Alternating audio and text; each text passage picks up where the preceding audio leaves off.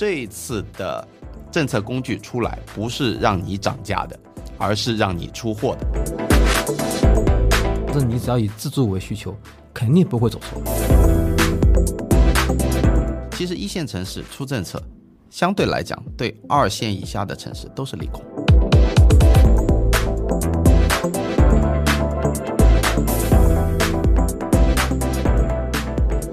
接呼不接财的听友们，大家好，又来到我们新的一期节目啊。今天啊，我们聊的这个话题啊，真的热血澎湃啊，因为啊，我们要又回到房地产这个主题了。因为在两个月前，我刚跟呃一位嘉宾聊了一下关于一线城市的一些政策的展望啊，但是靴子很快就落地了。我们聊完了之后，一线城市就有大动作了。所以呢，本期我又邀请了我的老搭档飞哥来跟大家一起聊聊我们政策落地之后整个市场会怎么走。飞哥先跟听友们打个招呼吧。呃，听众朋友们，大家好，杰夫兄好，很高兴来到这里，再和大家讨论一下上海的楼市啊。呃，其实我们这一次聊的范围可能会扩大一点，不针对上海，我们因为呃聊整个一线城市以及可能会 cover 到的二线和三线的影响哦。因为这次的政策，说实话是近几年看到的最壮阔的一次政策的改变。而且很很有很巧的，就是说我们上次刚聊完了之后，他马上就开始有动作了，好像是我们呼吁了一期起到真的效果一样，对的，蛮有趣的。啊，所以呢，呃，我觉得站在一个怎么说呢，有一点波澜壮阔的大时代前面，这这一期我真的期待很高，因为就像是自己。能参与到这个历史进程一样，包括我们呃听众朋友们，现在在收听的朋友们，也你们的看法、你们的评论，甚至我们回过头来看，就是历史进程的一部分。我觉得大家的思想碰撞，包括不同的看法，对于房地产这艘大船将来还能走多远啊？会怎么走？以什么样的形式走？哇，这些东西，我觉得。呃，就像是当年的电视剧《大时代》一样，我觉得有一点在身处其中的这种感觉啊。那我们先来聊聊这次的政策话题吧。认房不认贷，在我们两个月前的极力呼吁下，下 靴子落地了。你觉得呃有没有超你预期？我觉得远过远远超出我的预期，因为我觉得像北京、上海、广州、深圳这些一线城市。呃，即便要放开的话，可能也是逐步分批次、分区域放开，那么一次一步到位啊，密集的在四天内吧？对，四天内啊啊，一四个城市一下子就全部全市放开了，这个确实还是超乎我们当初的上次节目做的这些估计。对，现在看还是保守了。对，嗯，其实我我我们在上次的节目里有探讨过，我觉得就是说，呃，像广州、深圳。其实我们从数据上来看的话，他们确实有必要放开，因为去化并不好，库存周期达到了新房的库存周期啊，达到历史高位。但是像北京和上海，其实特别是上海，它的库存在历史低位。大家都知道上海的新房很好卖嘛，我们都身处其中，我们也是买房者之一，所以远远预料不到。之后我们只是呼吁一下，觉得说认为它应该是要放开，但是没想到跟进的速度这么的快啊。那我觉得可能跟这个中央决策的这个全国一盘棋的关系是密切不可分割的。嗯，如如像 Jeff 兄说的，如果北京和上海只是单从经济或者是新房的销量来说，大可不必出这么激进的政策。对。但是既然已经出了，那说明可能不只是考虑当地的新房的销售，可能还有一些全国财政啊，呃，这个转移支付等一系列。呃，涉及到民生或者更高层次的一些问题，嗯，我想这可能才是一一次放开四个一线城市的认房不认贷的可能更深层次的原因吧。这个东西我觉得值非常值得探讨，我们也没办法去揣测，就是说中央的意图，但是很明确能看到，就是说这次的政策的支持，包括八月十五号的中央政治局会议，已经不再提那四个字了。啊，大家懂的都懂，对吧？对的。所以就是呃，态度很明确，政策底已经来了。那么还有一个有趣的现象，就是这四个一线城市的放开的节奏啊，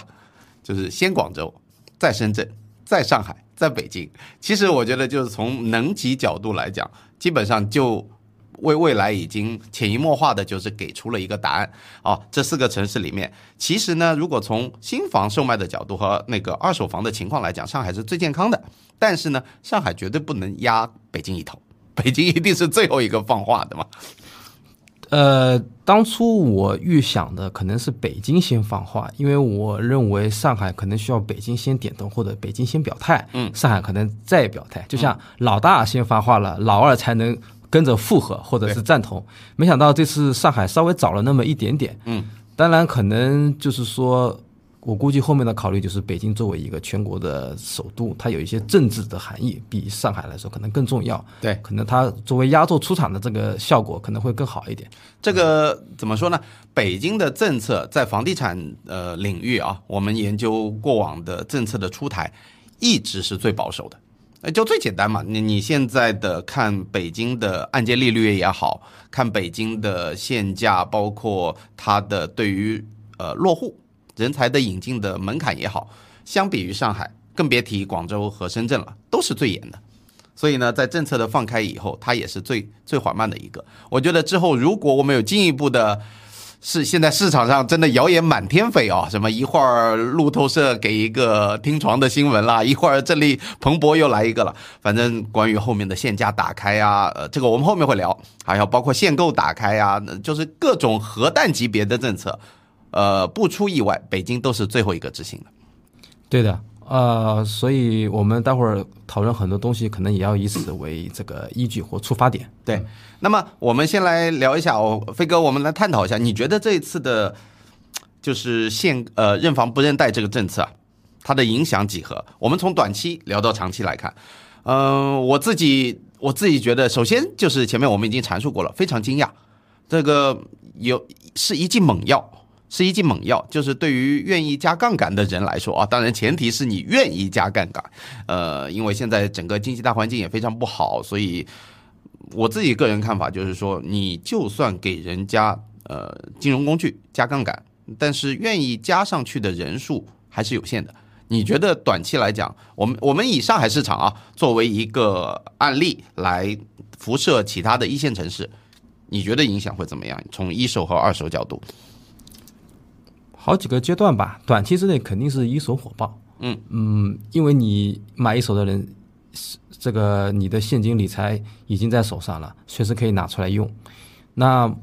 一些想要买一手的人，但是他的房子还没有卖掉的人，那他可能就是说需要急于把这个自己的房子尽快的处处理掉，才能获得这个不管是积分啊，还是预算啊，还是享受这个首贷还是利率各方面，他都是。肯定是利远远大于弊的，所以说他们也是一个急于止促换打新的人群，所以短期之内，我认为新房会非常的火爆，可能甚至会，比如说市区的新房已经售罄了，供不应求了，就会往近郊甚至远郊的这个幅度蔓延，也是可以预见的。那么，呃，我们因为各自都有一些房友的交流群嘛。对吧？我我我想听听看你们群友的意见，里面肯定讨论的很激烈嘛。他们是怎么看法的？因为大部分都还是现在在买房进程当中吧。啊，对的，嗯，看法其实大同小异。因为现在，尤其我们我们这些群的群友呢，也都是超过一年以上的时间了，基本上具备一些基本的呃对楼市的观察，都是老司机，都是老司机了。对，基本上大方向不会错的。嗯，一些细微的一些区别。呃，基本上也是认为现在新房会火爆，然后对二手的态度呢，因为他们很多人自己房子没卖掉，所以他们很关注二手的这一块的情况。嗯，那么他们对于二手楼市的观点就是，大部分认为还是现在要赶紧卖掉。嗯，但是卖掉呢，你就必须得降价啊，被这个买家这个 PUA 啊，被割都被割肉啊，大砍一刀，大砍一刀啊，对啊，出点血。嗯，打个九折那都是就是基本基础价了，洒洒水啦，洒洒水啦，再往下八五折甚至八折都都不是不可能。嗯，他就利用新政出来，他们的还是这样的看法吗？啊，就是因为这个认房不认贷出来之后，反而加剧了。其实这这就是我想要补充点，踩踏了。在以前这个政策没出来之前，嗯，二手房已经在降了，对对吧？这是一个这是一个趋势。嗯，但是呢，以前在降的时候，你不知道哪里是底。嗯，因为你一再在降，降的是价格，但是这个价格你也没有实际的成交。嗯，只是呃下家给你报的一个价格。呃下呃这个月比上个月低，下个月比这个月低，但是并没有什么成交。现在认房不让贷出来之后，再砍一刀，但是这个这个更低的价格呢，是大概率有可能要成交的，因为除了认房不认贷，它有这个杠杆工具可以更真正实现购买力的转化了。对，所以这就是啊、包括群友，包括我对二手市场的一个短期的预测，就是你要出货可以，你必须得降价。哎降价，而且降的幅度不小。嗯 OK，这一块呢，我我可以分享一下我在前方得到的一些信息啊。好的首先呢，从呃，我们先讲新房，新房呢，呃，当那个认房不认贷的消息一放出的时候，北京呃，首先就是大量的开发商撤回了所谓的优惠。哦，连夜去发海报说，最后一天再不买就没有了，还是那一套一五一六年的涨价去库存的那套逻辑。然后呢，就在前天吧，前天我有一篇文章刷爆朋友圈，就是我们的孙大圣、孙宏斌先生他的融创啊、又回血了。融创我记得是前天好像在港股暴涨了百分之三十。那为什么呢？是因为融创在北京的一个知名项目，就是在呃北京的一个豪宅区，它的那个项目叫做融创一号院，在当天一天的时间卖了一百六十多套房子，那么回血了五十六个亿。平均均价是三千万啊，所以这个是一个标志性事情。就是说，融创这个公司我们也相当的了解，因为它本身就是非常的激进，但是呢，不得不说它的一些土储啊，包括拿地的项目的呃地理位置啊，都是核心啊，而且它做的是偏豪宅，这不说偏豪宅，它就是豪宅，它只做豪宅类产品，基本上。所以呢，在这一波下行的，哪怕它的杠杆率被拉爆啊，或者说引出暴雷的问题，它整体来讲，因为它的库存还是非常值钱，核心地段嘛，所以这一次回血，呃，外界有一片欢呼啊！孙大圣的这个人生起起伏伏真太精彩了。那么，所以呢，在新房维度，呃，就立竿见影，被卖爆了。上海我觉得还好，北京市直接爆了，至少从呃目前我们得到的新闻来看，是这样的，因为上海现在还没有像融创外呃北京融创这个豪宅的这个项目开始认筹。如果说真的有像这个北京融创这个房子出现，比如说就是我们说的董家渡的那个融创一号院，如果现在就开始上市的话，我相信热度肯定只会比北京更热。呃，对，我觉得毫无疑问。那呢，还有一个前提条件，是因为上海就算是从去年开始吧，二二年开始的下行到现在，新房一直热度还在，所以呢，它就没有像北京那种反差那么大。因为北京确实它新房的去化，什么日光盘啊是很少很少的啊，深圳就更不用说了，深圳的 去去化的库存，新房的库存，包括广州已经都达到历史最高位的那个百分位了。所以我觉得上海就是因为新房市场一直都还不错，所以没有那么明显。但是呢，呃，还有一点前方的观察，我觉得非常非常有指引性，就跟你刚刚讲的二手房去化一模一样的概率。我昨天去链家调了数据，链家现在背后的挂牌量，就九月六号昨天晚上是一万呃十五万一千一百九十二套，在昨天晚上那个时点。但是呢，这个数据我在五月份去查阅的时候是多少呢？十四万一千九百十九套，大概就是增加了一万套挂牌量，三个月的时间增加了一万套的挂牌量。其实一万套的挂牌量不小，而且呢，从九月一号，就是我们那个认房不认贷刚公布的时候，链家的小伙伴给我的信息是，当一天二手房上海就增加了两三千套。什么意思？大家都想要把自己的不良资产，或者是老房子，或者是觉得住的不够的小房子，全部卖掉，换成首套资格，去打新也好，去置换也好，因为利率便宜了嘛。然后我有我有能力了嘛？那有能力的这帮人现在都在动手。那我觉得毫无疑问的，二手房一定是短期内会被踩踏的。对的，呃，如果今年下半年只有认房不认贷一个政策，对上海来说，那基本上就是说，只要没有其他政策，二手房就一直这样，你必须得降价才能卖得出去，比之前的每个月的二手房交量应该会有提升，但是呢，你的价格下来了，所以说其实对卖家来说你是割肉的，嗯，但是大部分人还是愿意，我哪怕割肉，我也要处理掉所谓的不良资产，所谓的老破小，我获得一个打新的资格，打新的甚至我觉得，得有一些都不一定是老破小，因为我自己住的小区，嗯，现在挂牌量就在前天，呃，我得到的一个最新消息，成交单价八万八。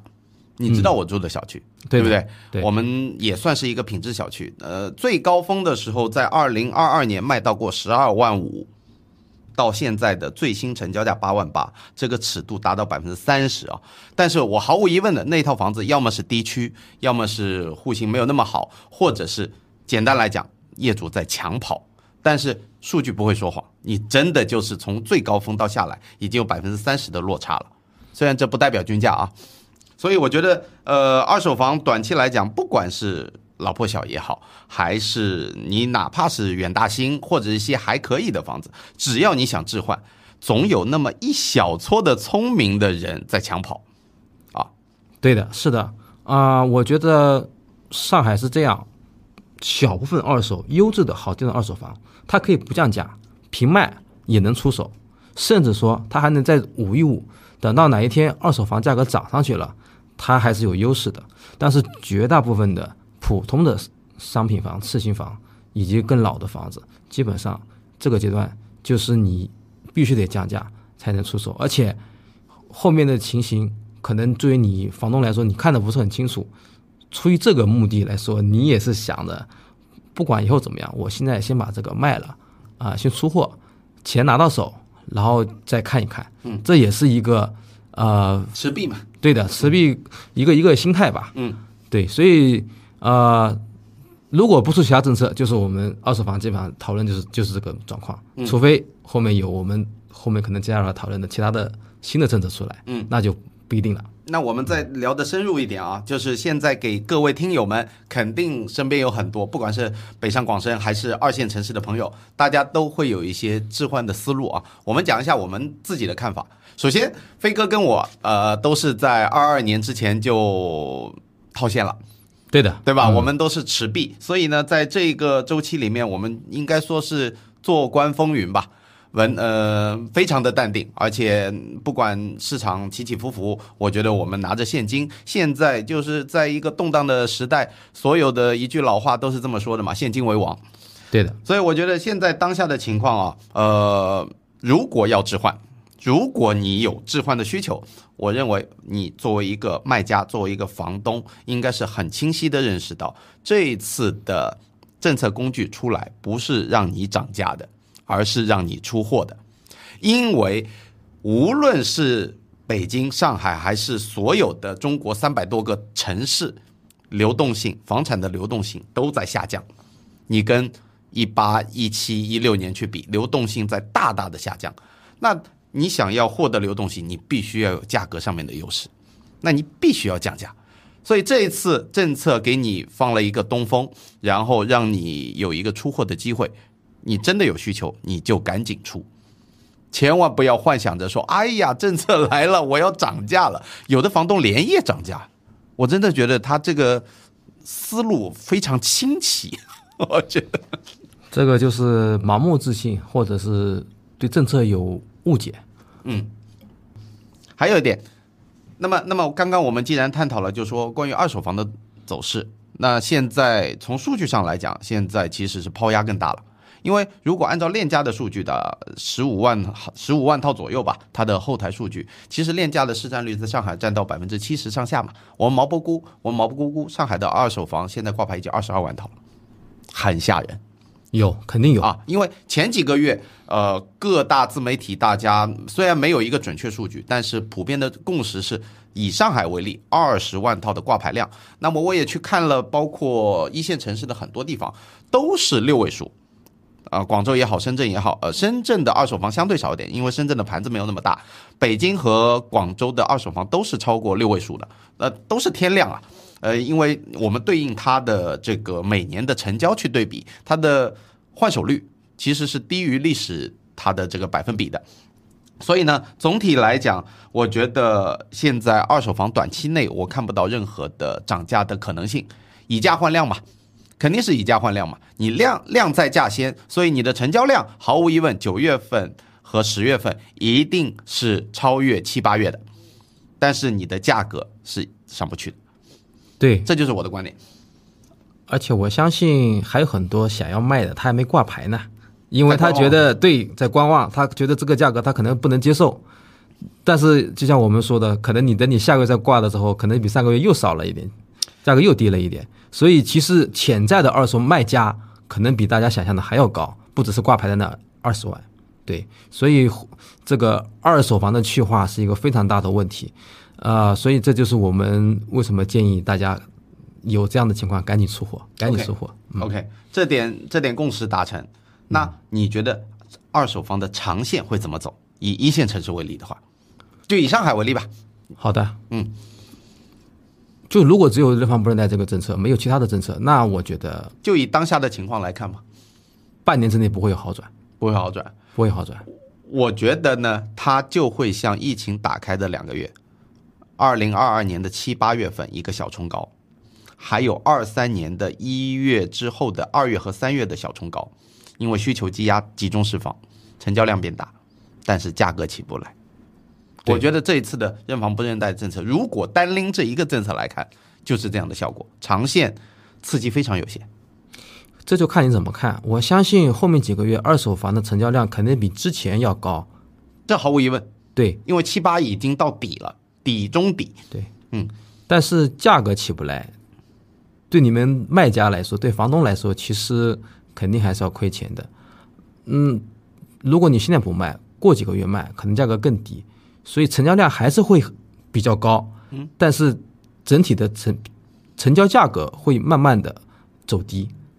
我认为会持续到半年，一直到明年，可能过完年之后，可能才会有改观。这个我们完全无法预测它到底什么时候价会稳住，其实是看配套政策。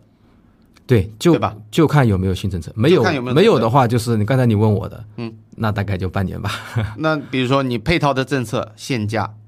呃限售、限购，如果组合拳打出来，有可能能拖住。但是单单靠这一个认房不认贷，给人加杠杆，说实话，我觉得杯水车薪。就是还是那句话，你现在愿意背杠杆的人有多少？本来你的首付比例，以上海为例，或者以北京为例，你本来的杠杆率是百分之呃二套房要付百分之八十，现在突然砍到你首套百分之四十，你有百分之四十的空间加杠杆。如果以北京应该呃套均价格跟上海差不多，也在六百万上下，那你百分之四十就是意味着你要多背两百万以上的贷款。对的，对吧？两百万两百万以上的贷款，相当于你一个月就哪怕以首套利率来算，你也要多增加一万多一点的一个月供成本。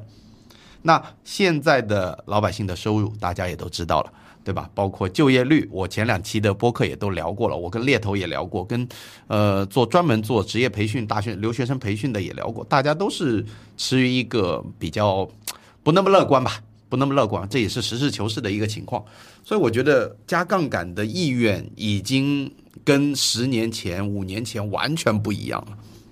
现在要买二手，基本上就自住了，对啊，没有像新房那个还稍微有一点其他的可能性。所以，然后你虽然首付降低，贷款额度大幅增加，可以这么说。所以后面你价格如果没有降到一定的程度，人家不会成交。而且说白了，一个小区几十套挂牌量在这个地方，这个下家的议价能力大幅增加，也增进一步增加了你在一个这个所谓的你理理想的价格去化的一个成功率。这毫无疑问，就是你如果作为一个现在的二手房买家，你肯定在市场上面你一点都不慌。我我要看的一个小区有三十套、五十套、一百套在挂，我慌啥呀？对吧？砍到哪里觉得说啊，真的这个是个捡漏的价格了，我再出手嘛。那么，另外还有一点就是我我想预测一下，我自己不靠谱预测一下，就是对于大部分老百姓去改善加杠杆的一个意愿，我觉得有一个推导公式是什么呢？就是本来我是以七成首付或者八成首付去背着五点四五、五点三五这么高昂的一个二套房的利率，那我们倒推过来，比如说我每个月的月供假设是两万块钱，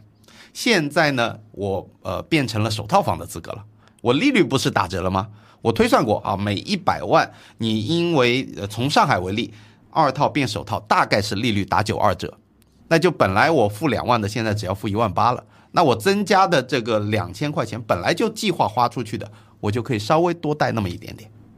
对吧？那么我我这个两千的利息对应下来，差不多就是多贷个二十万或者三十万，顶天了我再加到一百万。我觉得这就是一个合理的一个增加杠杆的。包括我们的听友们，我认为啊，现在的情况下面，一定是控制这个负债率的，千万不要盲目加杠杆。是的。嗯，这个现在的经济形势真的是跟以前千千差万别，所以我认为大家也不要为了就是要急于买到房子，然后就加大自己的压力和风险。嗯嗯，而且这里还可以跟大家分享一下，就是说关于杠杆的情况，为什么呃奉劝大家不要去盲目加杠杆？原因是因为目前我们整个中国啊，我们看整个中国的负债率。负债率这里有一个非常有意思的数据，我分享一下。呃，我们对比了几个主世界上最大的经济体——中国、美国、日本的居民的真实的债务负担，那么就是把我们的所有的房贷除以可支配收入做一个比例。那么我们呃，这个是我在一个博主的一个财经呃财经的文章里面获取的数据啊，它可能会有些偏颇，但是我觉得有指导性意义。就是先讲日本吧，日本在房产泡沫的时候，它的九一年，它的可支配收入和它的债务，就是债务除以可支配收入的比例，大概在百分之一百十八左右，啊，就是债务比可支配收入多。美国在零八年房产见顶的时候，它的可呃这个比例，债务除以可支配收入，大概在百分之一百三十五。那中国现在的整体的情况大概到了百分之一百四十，就是一个非常高的位置啊。但是这个数据你如果去统计局去查中国的呃债务居民端的债务除以 GDP 的比例，那是只有百分之七十左右。为什么会直接拉拉下来一半更多呢？原因是因为整个 GDP 可支配收入的占比只占到百分之四十五到五十。也就是说，我每一个老百姓创造的 GDP 的价值，按照目前名义上来讲，我们中国人均已经是一万二美金的 GDP 产出了。对的，对吧？那相当于差不多在八万多。但是呢，人均的可支配收入，你去查统计局的数据，大概只有四万左右。发展中发展中国家的这个收入和 GDP 的占比，肯定是比发达国家要低的。对，嗯，这个呢也是现实情况。但是无论怎么样，就是我们。呃，老百姓去还房贷还是从可支配收入里出来的，GDP 跟我没有关系嘛？是的，对吧？所以就是从从这个比值来讲，我们虽然我不认为我们会走美国和日本的路，原因很简单，因为我们有限购、有限价、有限售，有各种各样的行政的工具可以用。国外他们没有这种，呃，就是说相对比较少吧，行政调控的能力比较少，而且呃，特别以。中国的一线城市为例的话，因为北京、上海这种二套的常年维持在百分之七十、百分之八十的这么高的一个呃首付比例的情况下，所以把一线城市和强一线城市的杠杆率控制的还是相对比较好一点。但是国那个像日本和美国，它当年发生这个泡沫破裂的时候，它反而是一线城市以他们的一线城东京、纽约，他们的杠杆拉得很高，所以我觉得。呃，不会硬着陆，这是毫无疑问。但是呢，不可否认的，全国整体一盘棋来看，杠杆率已经非常非常高了。老百姓说实话，就是说，加不动了，贷不动了，没有钱了。所以你认房不认贷，可能只是是名义上面呃降一些负债的所谓的这种压力吧，对吧？包括银行现在不是存量房。包括银行存量房现在可以商议去降低它的那个贷贷款的利率，对这个这个新闻你有看到对吧？啊，我有看到啊、就是可以自主协商，但是具体怎么个协商，怎么个流程，可能每家银行或者你每个人去谈的时候，可能都不太一样，嗯，结果会不太一样。然后他也把这个存款的这个利率也降价，从这里也稍微补足了他这个利率贷款利率减少的一些亏损吧。对，从银行这个角度来说，呃，那我觉得这方面来说呢，它基本上就是一个要以这个量来代替这个利润率的这个一个思路吧。我量大了，可能我利润薄了，那总的来说，呃，收入或者是总的利润还是可能至至少是持平的，可能还会多一些。我觉得银行的思路是在扩大增量，对的，因为现在从社融的角度，特别从居民端社融的角度是在不停的下降，老百姓不愿意贷款。从今年的你从统计局数据去拉，我有看到过，在四月份的时候甚至是负的，就是老百姓在主动的还款而不是贷款。原因很简单，因为你利率中枢 LPR 也好，或者说你国债这种无风险收益率作为基准也好，它都在下降，但是你的利率却是维持在两年前的一个高位，甚至有人现在的利率水平房贷还是六，就是那帮在几年前没有换 LPR 的人，他们想要稳稳的幸福，但是现在非常不幸福。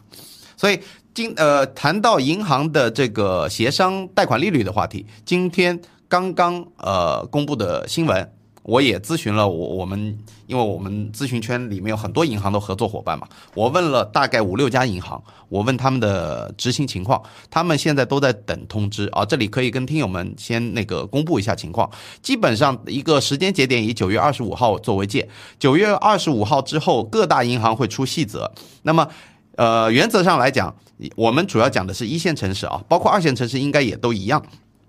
你二套房。当年以二套房买房的利率，假设你是五点五六，或者是更高，呃，或者是反正只要低于现在的，只要高于现在的首套的利率，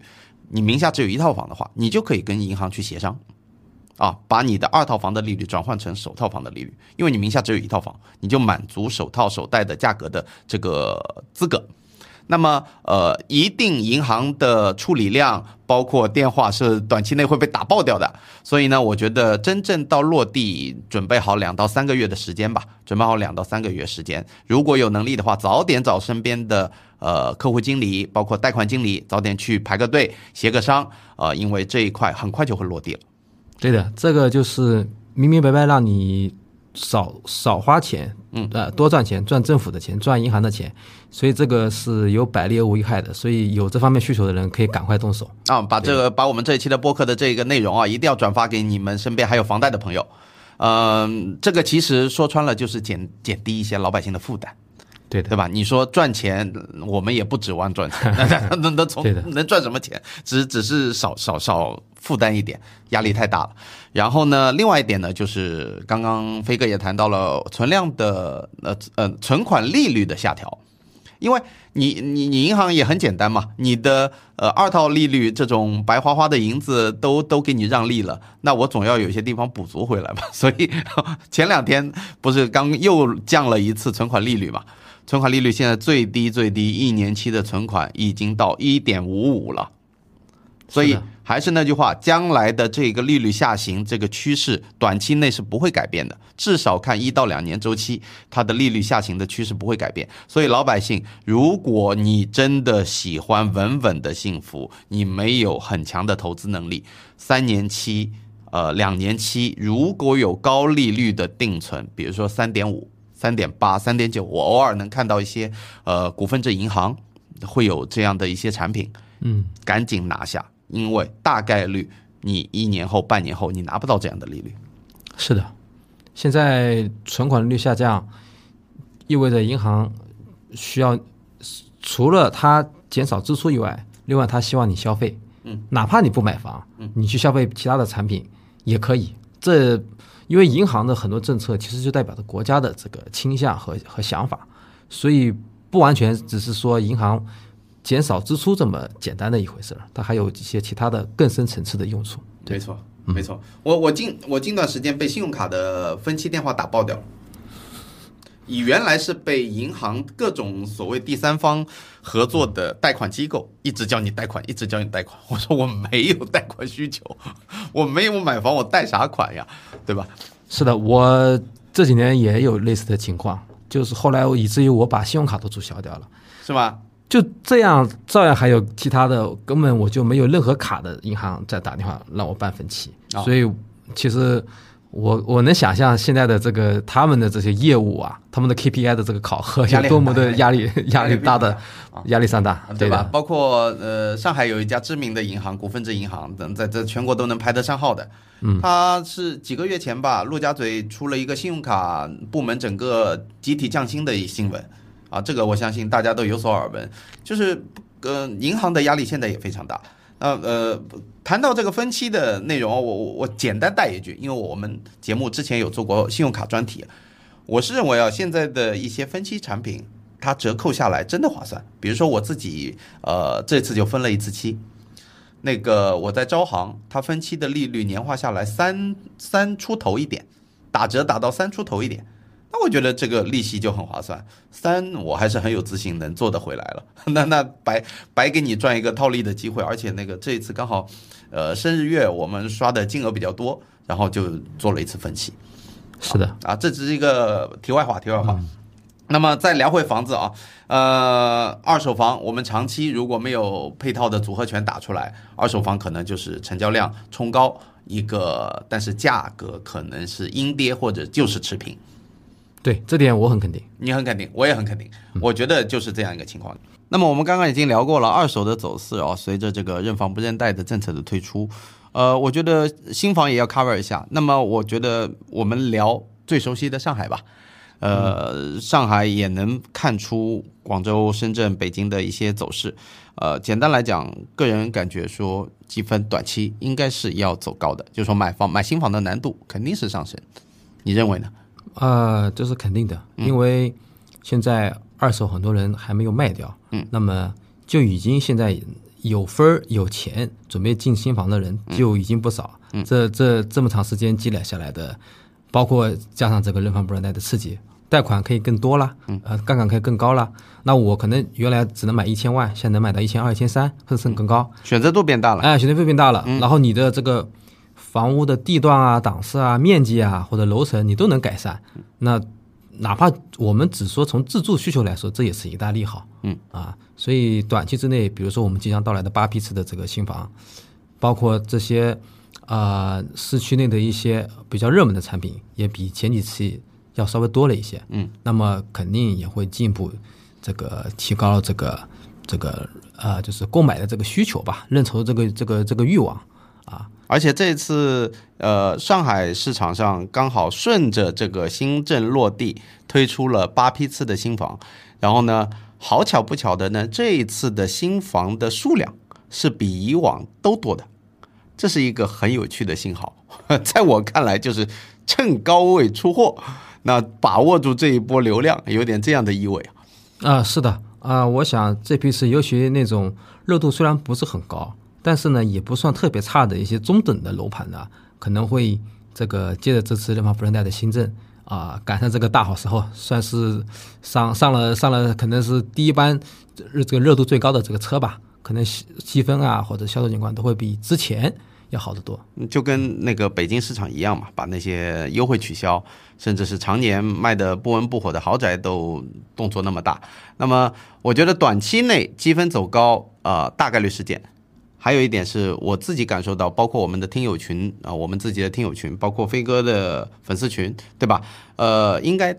现在或多或少我能感受到一些大众的焦虑，他们生怕自己买不到房了，那所以赶紧出手。有一点这样的感觉啊，但但是我觉得这个趋势，呃，我想泼盆冷水吧，大家不用过于焦虑，因为，呃，到底后续新房怎么样，二手房成交怎么样，我们前面讨论过，还是不是那么乐观的，所以呢，可能这一波的需求集中释放之后，新房会逐步有一个高峰缓慢趋平，那么，呃，跟二手房之间的一个联动，因为二手房。可能如果没有随着新的政策下来，它还是这样子一个偏悲观的情况，所以我觉得新房不会有大的、非常大的突破和增量。嗯，是的，如果尤其后面现在广州已经落地这个放开限价，如果到了上海，新房的价格增高，那么跟二手的这个价差进一步缩小，那么二手的性价比反而越来越凸显。嗯，那么到时候可能新房的这个至少说积分可能会下来一点，可能一部分人就会想，那我这个新房这价格这么高，不如到已经已经是二手的，我买即买即住的，嗯，价格还很便宜的，嗯，呃，这个一些品质的次新，那我觉得也是一个合算的，对。就你自住来说，对。啊、所以可能后面如果限价放开，可能这个趋势就会慢慢的扭转下来了。对，整个市场它不是新房就是二手嘛，一个存量市场的水，就看哪一边的资产价格更加有性价比嘛。那么就很自然的引入我们第二个大的政策类别了，就是限价。因为这个东西，我真的觉得现在真的是太波澜壮阔了，每天都有新 新的新闻发生啊。今天早上刚收到一则新闻，广州的一个豪宅位于琶洲，琶洲大概呃跟听友们呃就是介绍一下，大它的地理位置属于什么水平啊？我认为呢，它大概就是因为它也是那个广州的江景房。江景房基本上，比如说，如果你上海为类别的话，要么就是陆家嘴，要么就是陆家嘴对面的，比如说董家渡啊这种类别，但它相对比较新，可能徐汇滨江吧，徐汇滨江更像一点啊，大概就这样一个江景房的豪宅区。那么在它的对面呢，就是广州最贵最有名的一个江景豪宅，叫做汇悦台，都是大几百平的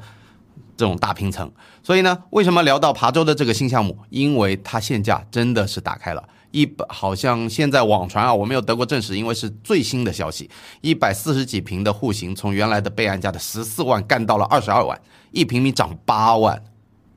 天哪！这我觉得这开发商，嗯，他是真的这么有信心吗？你怎么看这个东西？我觉得更多可能是政府的一个态度或者是支持吧，嗯，不然的话不可能开的这个口子这么大，幅度这么大。那这可能政府会想，我把这个价格放开了，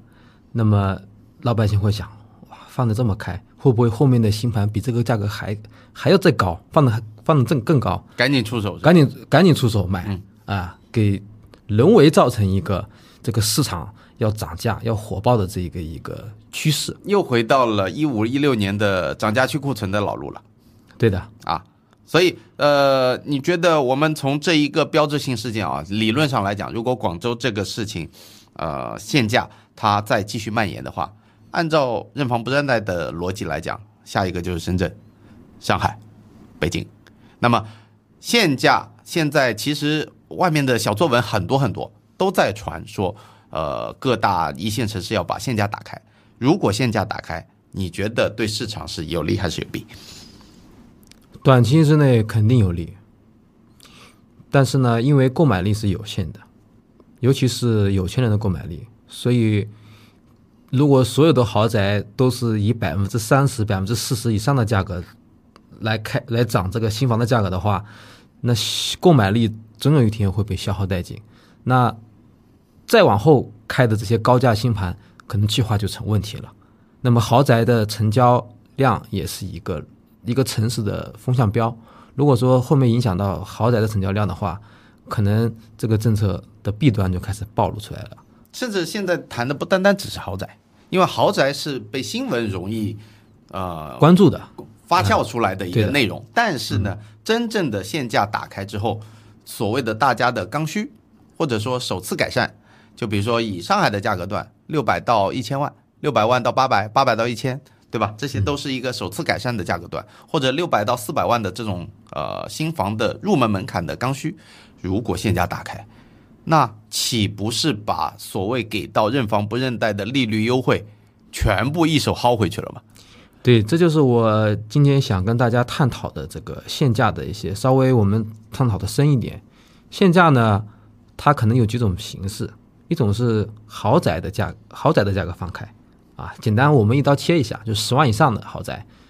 呃，把它放开，就就完全市场化。嗯，你们有些人自己去竞争吧。嗯啊，然后刚需十万以下的，大部分普通人买的房子还是按照现在的这个政策，嗯，政府给一个限定的价格，可能会比比附近板块去年开的要涨一点，但是涨幅有限。对，还有一种就是全面放开，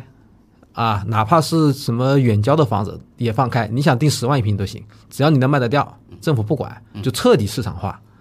让大家 这种我感觉没有机会，我感觉没有机会。嗯，没有机会。嗯啊、还有一种就是，嗯，不能算放开了，就是说会比之前的限价会大幅提高，就是仍然处于是一个限价政策，但这个所谓的限价呢，已经开始松动了。我们可以观察到，啊、最近的这个八配置的新房，有些价格比当初联动价其实是提高了一些的。嗯，在取证之后提高了。嗯，这也是一个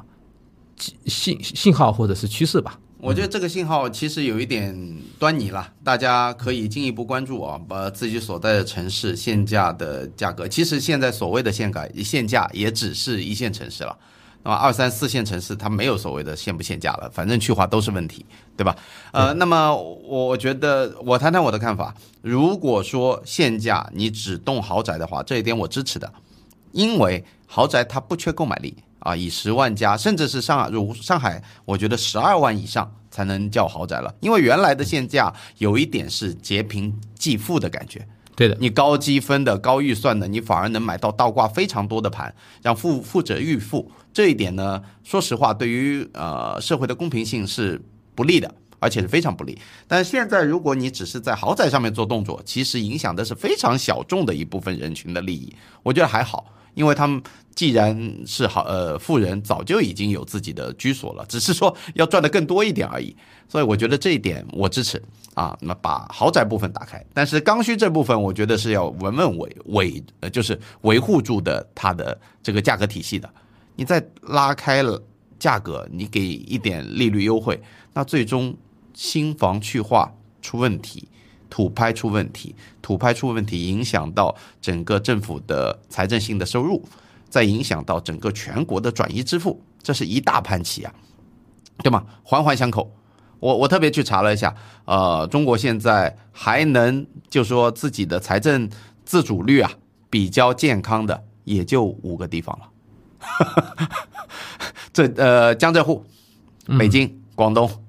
基本就没有了。对的，那剩下的大部分的西北、东北都是依靠大量的中央财政转移支付在过活。说难听点，那边的公务员或者是财财政犯，甚至是一些政府支出是。呃，就是我们南方这一这一溜沿海的城市或省份在大力的支持的，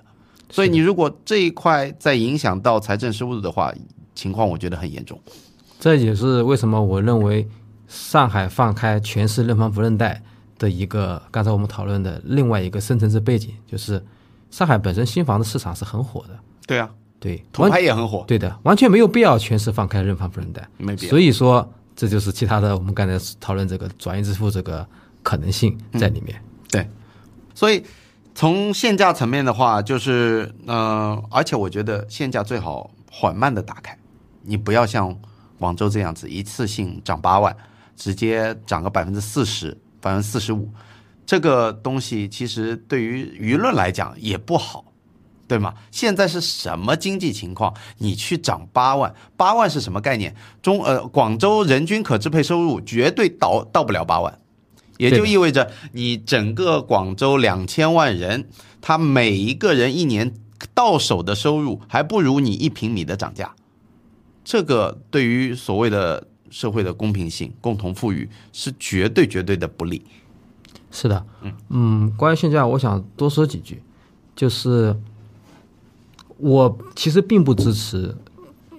一线城市全面放开限价，就是不分区域，不管市区、核心区还是郊区，这我们刚刚谈过了嘛？对的，嗯，就是我更倾向于就是可以放松价格，但是还是在控制的放松，而不是彻底的市场化的放开。嗯，就是开发商你报个三十五十万都行。我觉得前面的原因已经说过了，还有一点就是你像上海，我觉得后面肯定会出放松或者是解除豪宅的价格，为什么呢？刚好广州已经出了，这个是已经确定的。再加上前段时前段时间这个云锦东方的这个事情，到现在也没有眉眉目，气氛已经推到这个地上了，对吧？对到这个地步了，所以就是对逼着你好像要做点动作。对，这几个月，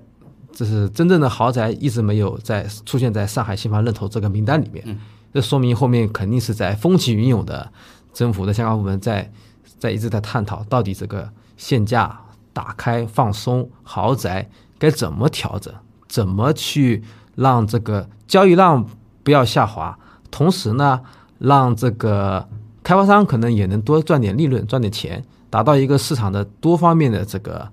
共赢吧。我觉得这是后面我们要持续关注的一个点。我觉得确实能做到共赢哦。比如说，呃，以我前段时间自己去踩盘的一个项目，位于新天地，呃，中海顺昌九里，啊，我也是是个大热门，对嗯大热门，嗯，毫无疑问的大热门。我也是托了层层关系啊，终于看到了它的样板房，非常难进。呃，验资四千万，我我在没有验资的情况下也搞定了。嗯，那么呃，我我简单来讲啊，就是说这个项目开发商现在预期是想拿十七，想拿十七万。那像这种呃所谓的中国顶级地段吧，你哪怕把它的价格调到呃公寓啊，我只我讲它的住宅大平层，如果到十八、十九万，我觉得是 OK 的，因为我觉得一点都不高。一点都不高。但是如果你直接拉到现在周边的像中中海建国里、二期，它的二手市场挂牌在二十二万，那如果拉到这样的价格，我觉得去化就会有问题。是的，甚至是对于周边的小兄弟，因为黄埔有大量的盘要上市，包括徐汇也有大量的盘要上市，浦东也有。你如果拉到二十二，周边的小兄弟你给他不给我，你说得过去吗？是的，所以我觉得放开幅度，小小步跑，千万别步幅太大，这样子到时候呃会引起很多争议。啊，那同时呢，还有一点，还有一点，可能大家没有思考到这个层面，豪宅也好，次新房也好，在当下二三年这个节点，其实是历史最高位，才回落了一点点。对的，我我们会在 show notes 里放一张图，里面呃有列举过中国的主流大城市、一二线城市它的历史最高价格以及目前当下的回撤情况。那你去看上海，去看北京，历史最高价格往往出现在二二年的呃下半年，所以我们从历史最高的价位往回撤，才撤了一点点。但是你现在如果新房直接拉到二手房的历史最高价位来看，也就是说，万一二手房的价格持续下去，但你新房已经名义正挂了，你还要再等两年，甚至是三年。现在因为现因为现在的新房它是结构性三分之一左右就可以获得取证条件，所以你再加上两年甚至三年的资金成本，还有一个就是你可能现在的新房的装标都是一个大大的问号，有一个风险溢价。因为我觉得现在就是大量的上海的房子啊，北京会好一些，因为政治中心嘛，你不许出乱子。但是上海的房子，包括我看到的什么成都啊、西安啊、广州啊，大量的维权，大量的降标，对吧？像这种事情，你风险溢价，你难道不要打进去吗？如果你现在二手房卖二十二万的一个高位，你持续往下走，但是你新房已经卖到二十二万，大步向前。再把两年的资金成本，再把风险溢价加上去，那怎么办？如果是我，我绝对不买。对的啊。当然，我们都是从市场合理度的这个角度出发，到底政府会出什么政策，我们其实也不知道。就比如广州这个放开限价，从十四万到二十二万，我们分析从市场角度是不合理的，嗯，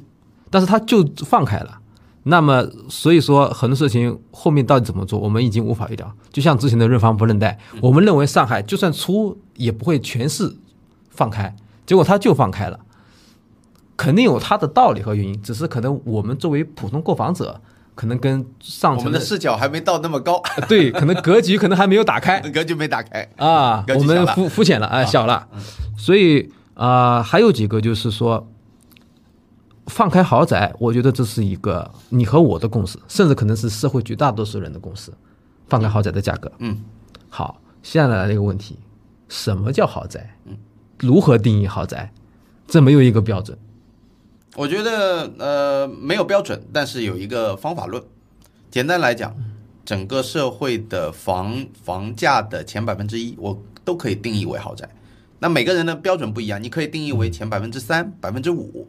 对，我测算过的，上海的目前的二手房的挂牌量，链家的背后十五万套里面，如果你达到两千万级别，你大概是前百分之四，大概啊，嗯，四到呃五之间浮动。嗯，所以如果你在两千万级别的呃二手市场价的房子，你可以被定义为豪宅了。我认为，嗯，但如果你觉得标准再提高一点，百分之四还不够，那你提到前百分之二，大约在三千万起价。对，这就是我要说的。我觉得后面假设政府出台了一个豪宅的标准，嗯，那么有可能到时候会出现什么情况呢？符合这个标准的，刚刚过这个线的，它的价格打开，可能放价格还涨得比较快，然后比这个门槛呢稍微低一点的那个小区呢，它就不定为豪宅，它的价格可能还处于限价，对，这就会有可能发生。那一段就很爽了。哎，对这个就是一个就是所谓你说钻政府的这个政策的漏洞也好啊，或者是一个落网之鱼也好，很可能这个房子，哎，我没有到豪宅这个及格线，及格线刚刚下来一点点，差不多，但是呢，我又没有放开价格，我还是以新房的这个现价，那么这个房子很可能就会非常的火爆。那举个例子嘛，十万如果一刀切，本来卖十万五千的，现在直接干到十三万，对的，对不对？没有所谓的任何的倒挂了，正挂。对那，你本来卖九万五、九万八的，哇，现在被抢破头。那是的啊，所以后面出台政策之后，会有一些市场的变化，我们都可以持续的去观察。那么我这个答案也清晰可见的，其实最好就是分阶梯式的，对吧？你本来备案价想要拿十五万以上的，现在给你放开的力度可能百分比大一点，因为你你一般越贵的房子，按照目前上海的经历来讲，你越贵的房子越核心越保值，你的倒挂率越高。那你如果到十万以下，你可能放开百分之十的一个限价打开的一个程度；如果是五万以下，你就没有所谓的限价，就是联动价，对的，对吧？这就是刚需，这就是民生，你就不能碰这块蛋糕。啊我觉得我认为现在政府就是他们出政策其实蛮难出的，这次认房不认贷也是全市放开，也没有按区放开。嗯，就是这么多年，呃，就上海来说，它还没有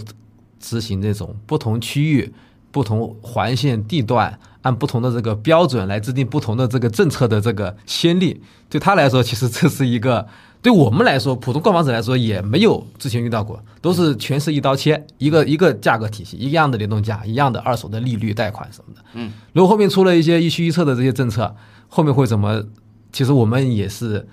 没有历史经验，所以后面我们这个重点我们需要仔细观察。如果细化到非常细的内容呢，比如说新房，它就有认购比例的问题，不同的地域它的认购入围比不同，这些还是有一些分割。但是呢，就是说，啊，这样的细则的政策比较少，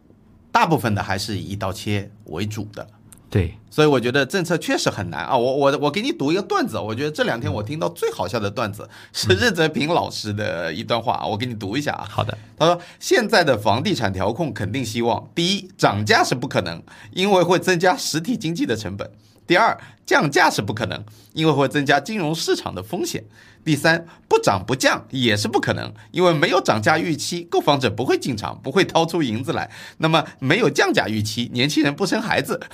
所以，这是一个中国世界级难题，房地产的不可能三角。我觉得有有能，他说有能力解决这个问题的，应该获得下一届的诺贝尔经济学奖。我都快笑死了。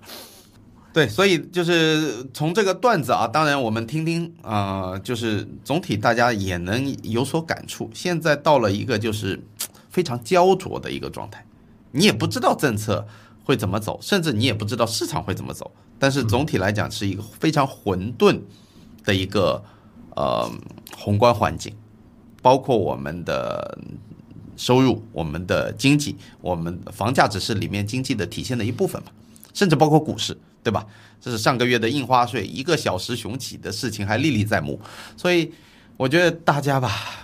保保住自己的来之不易的资产，想方设法的保全它。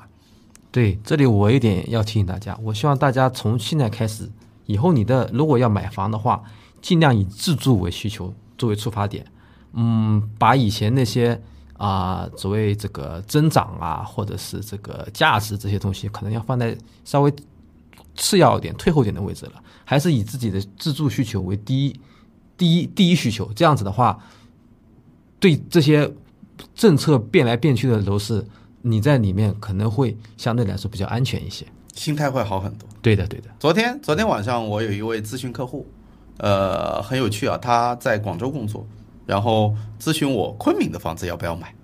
我就跟他讲的非常直白，我说昆明的房子只有自住属性，只有自住属性，没有金融属性。那么你既你能做到，就是说如果三年内、五年内它丝毫分文不动，你能接受？那把它如果看作你的资产配置的一环，你把昆明这套房子。在你整个资产包里面，如果你比如说做个配比百分之二十、百分之十啊，那你能接受没有收益甚至是负收益的情况，那你剩下的资产配比就要去驳回你这一部分的损失。只要你有这样的心理预期，你昆明买一个舒适的自住的房子没毛病啊。这就是大量甚至哦，现在讲到这个话题，就是对于二线以下的城市，我觉得大部分就像飞哥讲的。自住已经是唯一逻辑了，你要买到好的房子，让你住的舒服。有的人喜欢住老破小，有的人喜欢住高层，有的人喜欢住别墅，众口难调，这没有问题，主观选择。只要你住的舒服，只要你喜欢地段，一切都是对的。所以在二线以下城市没有金融属性的情况下，你就住的舒服作为第一出发点，别考虑别的。是的，然后控制杠杆，控制杠杆。呃，理论上来讲，中国老百姓如果按照人均来讲，房地产呃占房地产的自住拥有率达到百分之九十五以上，同时房地产在整个家庭的资产占比达到百分之七十，跟美国刚好相反。美国是房子占百分之三十，七十是金融，呃，包括股票啊、呃国债啊这些内容。我们刚好跟它反一反，我们百分之七十在房子。我觉得未来的趋势就是把房子在整个家庭的资产配比往下降。从七十降到六十，降到五十，合理一点，我觉得五十是极限。所以，如果你现在像我们一样啊，我们全部房子卖掉了，持币，我不会把所有身价打到房子里去的。对的啊，你会吗？我肯定也不会啊，你多少留点钱嘛，多少留点，万一有一些不这个不时之需呢？对对吧？但是换到十年前。那很有可能就拉满 all in 了，对吧？对，all in 了，不止 all in，就是你你就付个首付嘛，百分之三十我付完，把杠杆拉满的去冲，然后东东东拼西凑一点，对吧？这里借点，那里借点，然后时代不一样，上个台阶。现在就现在不是上个台阶了，就是能能平平换。比如说我现在一百平，我我可能再换新房，我也只能就换个一百一百一的。你说我换个一百五的，把所有的这个杠杆拉上去，所有的钱投进去，现在。你不会做这个事情，我也不建议做这个事情。对，嗯，杠杆拉爆的话，就是杠杆永远是个双刃剑嘛，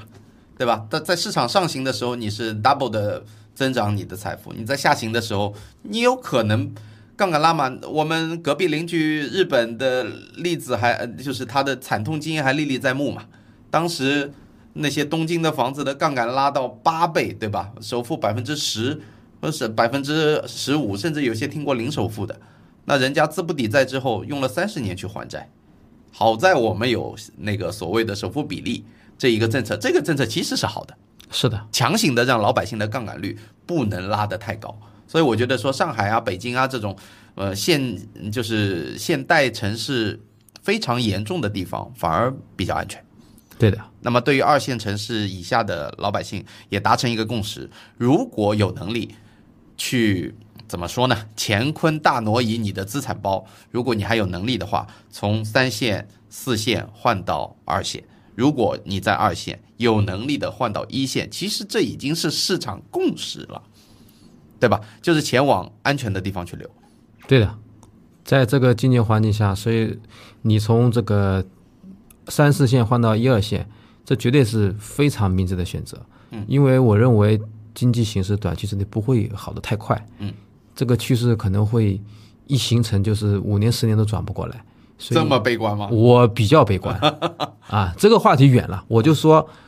换城市，换更高的城市，人往高处走，绝对没有错。绝对没有肯定的，那是肯定的。嗯，经济这个东西呢，呃，无论怎么说，我们现在属于一个在衰退的周期。那经济一定有周期，起起伏伏，你不可能未来十年、二十年都是这样的状态。这个我觉得毫无疑问，大家还是要抱有希望，抱有信心。只是说，在这个低谷的时候，我们怎么把握好自己的现金？怎么在低谷的时候尽量去把自己的资产优化？无论你是房产，还是现金，还是理财。首先现在外面理财都是坑，我一直反复的跟我所有的客户，包括亲人去讲，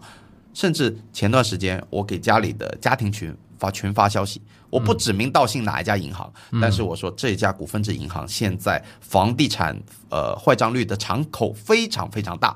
大家如果有存款在这家银行挪走，因为存款保证金制度，一家只赔五十万。是的，啊，当然了，极端极端的情况，到核弹爆炸的那一天，你你你五十万的最终的那个保险机构也保不住你啊。但是我觉得不会发生那一天。但是呢，就是说有有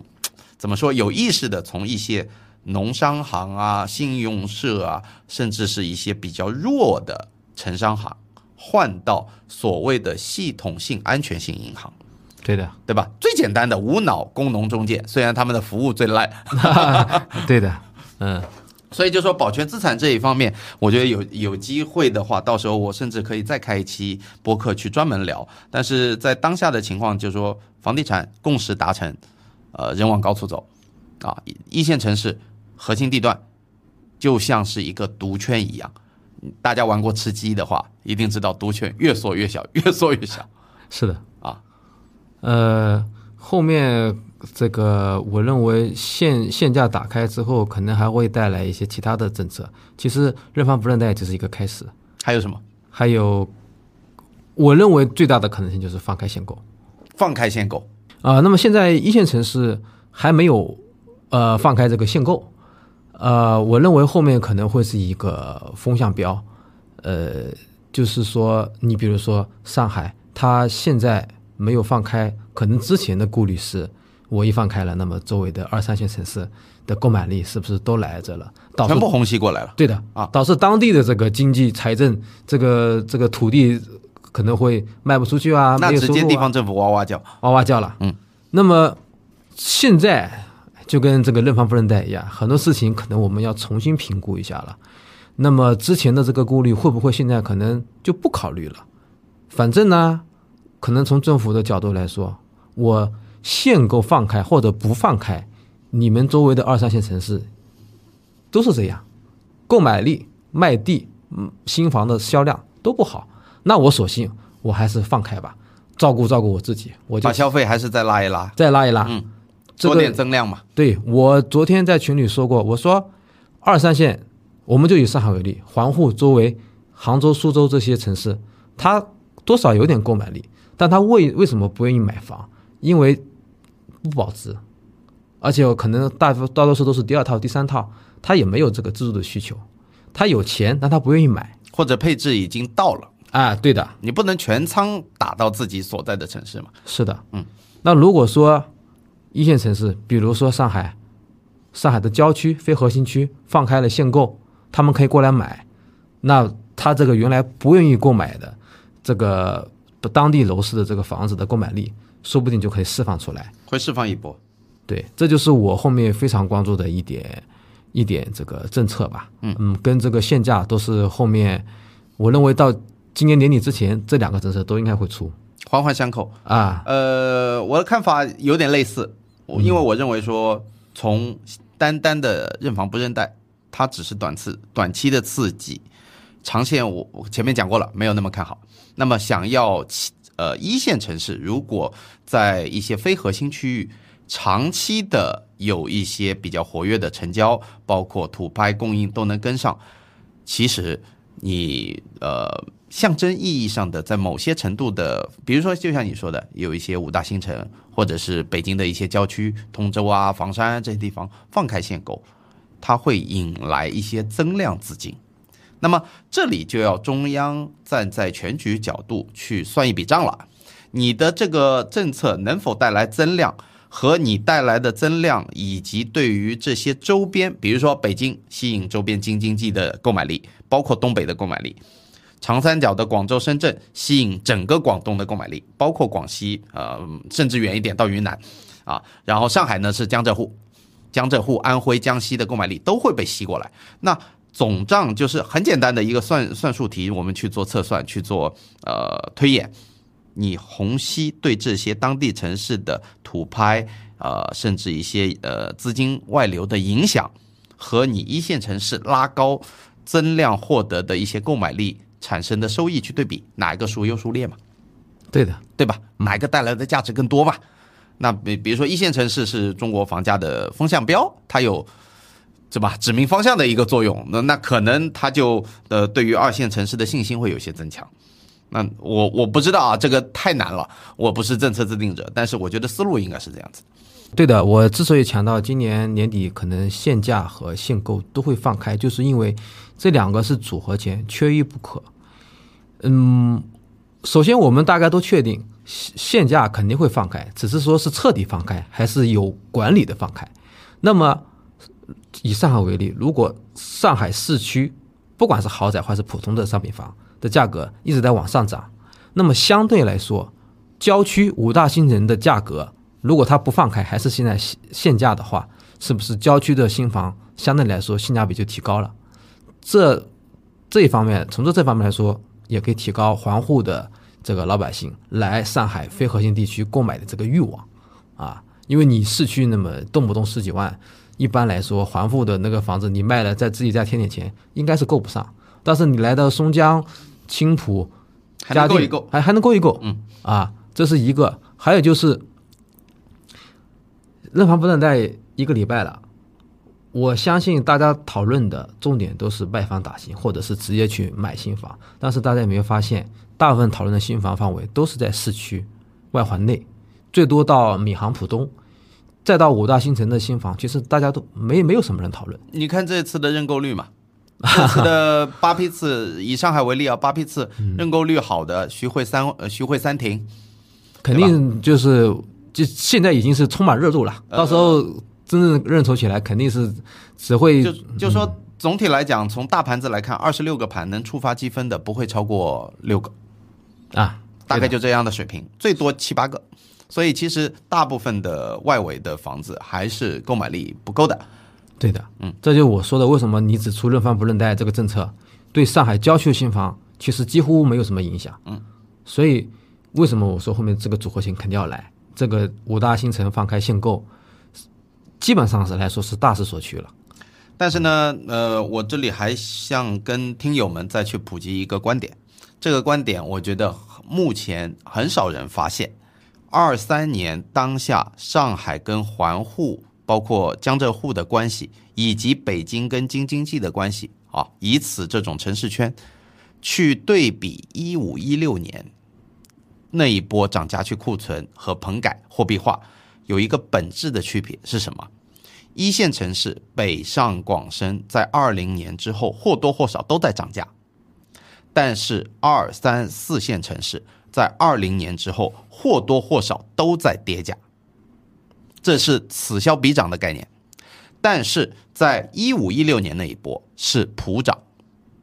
所以呢，为什么讲这一点啊？原因是因为，如果你在一个普涨的市场，北京北京也涨，上海也涨，但是你周边的小城市、三线的那些城市也在涨，我把三线的城市如果卖掉去置换北京和上海，其实我还是能跟跟得住的。我的压力没有那么大，对吧？我卖掉老家一百万的房子，我加添点钱，加点贷款买上海一个三百万的房子，我可能还追得上。但是现在的情况是，我卖老家的房子一百万已经卖不到了，我只能卖八十万。但是上海原来三百万的房子已经到四百五十万了，我已经买不动了。这是这一轮虹吸跟上一轮周期最大的区别，就差距拉得更大了。原来可能二线城市是它的套均总价是上海的百分之五十，现在套均总价可能只有上海的百分之三十五，北京也一样。所以我觉得虹吸放开限购一定能起作用，但是归根结底还是要让老百姓赚到钱，有收入，收入提高了，你刚需才能拿得出钱，才愿意贷款。本质的根源还是收入问题。对，但是呢，提高收入是一个长期的过程，哪怕就此时刻开始提高收入了，等你攒到一定的钱可以置换或购买了，那也是需要时间的。对，没错。就当下来说，也只有靠这些组合拳来看看能不能产生一些化学效应了。把增量先给逼出来。对的，对吧？你你就赶紧来消费吧。那是的你消费拉动了，呃，带动一下，呃，就是至少房地产圈这个上下游的供应链还是占 GDP 的比重蛮高的嘛。对所以寄希望于说把整个经济的活力先动起来。是的，所以我认为这个多多少能释放一些购买力，因为其实环沪很多地方，他们老百姓不止一套房，两套、三套、还是挺有四套钱的呃还是挺有钱的。嗯，对，我觉得释放释放这些购买力，绝对是这个利大于弊啊，不能说共赢吧，至少是基本上对他们来说是赢了，对上海来说是赢了。那可能输家可能就就是这些环沪的这些二三线城市，对他们来说，这个财政可能就更加的紧张和对，所以从一线城市出新政的角度啊，我们刚刚已经聊了那么久了，限购、限贷、限价、呃限售这些所有的政策，其实一线城市出政策，相对来讲对二线以下的城市都是利空，甚至对二线城市就是一个利空。是的，啊，这个东西大家有一个非常明确的认知。现在大家，呃，我觉得不能说觉醒的人是大多数，但是觉醒的人越来越多。觉醒是指认识到一线核心资产价值的人，好，还有包括认识到房地产进程到什么阶段的人。我觉得，至少呃，我接触下来，包括咨询客户也好，包括一些房地产的呃从业者也好，我觉得越来越清晰了。所以当呃，你你千万不要做最后一棒的人，不要做最后一个后知后觉的人。是的，那个我非常同意 Jeff 兄在这个节目刚开始说的这个大时代的这种感觉，因为今年的这个政策也是从一五年棚改那一波，这个后以及后来一六年的各种限限购限贷的政策出来之后，七八年了，嗯，这个是划时代的，而且现咱们现在所处的局面、经济环境跟以前也不一样，很多东西都是新的，后面的政策出来的效果，我们也要在在市场中进行非常频繁的观测和思考。啊，这个也是我希望我这些听友们需要多多去关注市场和媒体的信息，然后加上自己的思考，得出一些自己的心得。嗯，这对你今后不管是买房、卖房、置业、换城市、换工作，都是非常的重要的指标的意义的。对，总结一下就是说，大家呃在动荡的行情下面多思考，啊、不不同的意见往往能带来思维上的迸发的碰撞。我觉得这一期的我们的内容的价值就在这里。我也非常欢迎啊，听友们在我的评论区各抒己见，对吧？我希望看到不同的声音，呃，以及你们的逻辑，因为这个说实话，对未来谁没办法预测？我觉得预测都不靠谱，谁知道未来又有一个黑天鹅或一个灰犀牛，或者是一个重大利好，对吧？对的，所以总体来讲，在动荡期守住自己的呃一亩三分田，守住自己的财富，调整好心态，呃，把自己的工作稳定住，把家庭维护好，这就是我们当下可以做的事情。改变不了大环境，改变自己嘛。对的。另外提醒一下，就是消息满天飞，大家千万不要焦虑，